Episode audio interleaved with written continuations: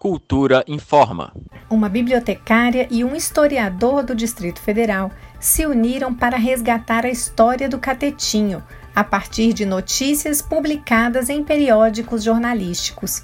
A pesquisa Catetinho é Notícia começou em fevereiro e faz parte do projeto Territórios Culturais, iniciativa de educação patrimonial e ambiental para estudantes da rede pública do DF. A ação é desenvolvida numa parceria entre a Secretaria de Cultura e Economia Criativa e a Secretaria de Educação do Distrito Federal. Para entender um pouco mais desse trabalho, a Rádio Cultura FM entrevistou os dois servidores públicos que coordenam a pesquisa, a bibliotecária Artane Grangeiro, gerente do Museu do Catetinho, e o professor de História Ramon Ribeiro. Artane Grangeiro explica que a pesquisa Catetinho é Notícia partiu de uma inquietação de conseguir responder de forma mais precisa as curiosidades trazidas pelos visitantes do Palácio de Tábuas. Os livros e algumas dissertações que conhecemos, eles descrevem o período inicial da escolha do local, construção da residência, o tombamento, mas eles não respondem essas perguntas sobre o cotidiano. O que faziam no tempo livre? Quem escolheu esses móveis? De onde vinham os alimentos? Também ouvimos relatos de pessoas que vivenciaram catetinho nas décadas iniciais. E essas pessoas falavam de serestas, de acidentes aéreos, de outras estruturas que tinham aqui. E o nosso projeto ele nasceu da vontade de suprir essas informações.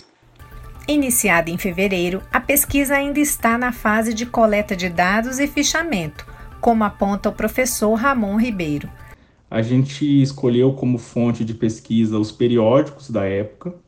Então, em um primeiro momento, a gente está fazendo um levantamento do que saiu na imprensa sobre o catetinho, em todo o seu período de existência, um trabalho um pouco mais quantitativo. É, a gente utiliza para pesquisar principalmente a hemeroteca digital da Biblioteca Nacional, tem um acervo significativo de periódicos de diferentes períodos o historiador Ramon Ribeiro conta que nesse pouco tempo de pesquisa já foram surpreendidos com alguns achados bem interessantes. Um deles se refere à residência oficial número 2, conhecida como Catetão. Após o tombamento do catetinho, o catetão, que não havia sido tombado como patrimônio, foi desmontado e vendido.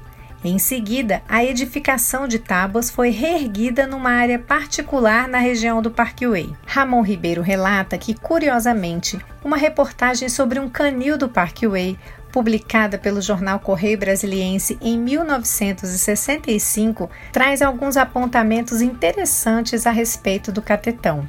A gente acabou encontrando uma reportagem assinada por Ivone Jean, do Correio Brasiliense sobre um canil que coincidentemente está construído no mesmo terreno onde o catetão foi reconstruído, o que mostra um pouco como se dá o nosso trabalho de encontrar informações nas minúcias. E ela diz o seguinte: Desembocamos em frente a uma casa de grande nobreza, de madeira, sobre o pilotis, o catetinho número 2, segundo o palácio do fundador da cidade. Pois se Juscelino pousava no catetinho número 1, nos tempos iniciais para a inauguração, foi neste segundo catetinho que resolveu se instalar. O catetinho número 2 é cuidado. O aspecto externo deixa prever as riquezas internas que não vêm ao caso aqui, pois é do canil que viemos falar. Para a bibliotecária Artane Grangeiro, ações como esta de educação patrimonial são fundamentais para garantir a preservação de monumentos históricos como o Catetinho, primeira edificação em Brasília que levou a assinatura do arquiteto Oscar Niemeyer. A comunidade que conhece o seu patrimônio, ela se reconhece no sentido de pertencimento, que a partir disso ela valoriza. Esse projeto ele é uma ação para a preservação do patrimônio histórico da capital. A gente tem como missão preservar a memória destes anos iniciais. A expectativa é de apresentar para o público os achados da pesquisa Catetinho é Notícia em uma exposição no mês de novembro, quando o Palácio de Tábuas completa 64 anos. Nita Queiroz para a Cultura FM. Cultura FM 100,9.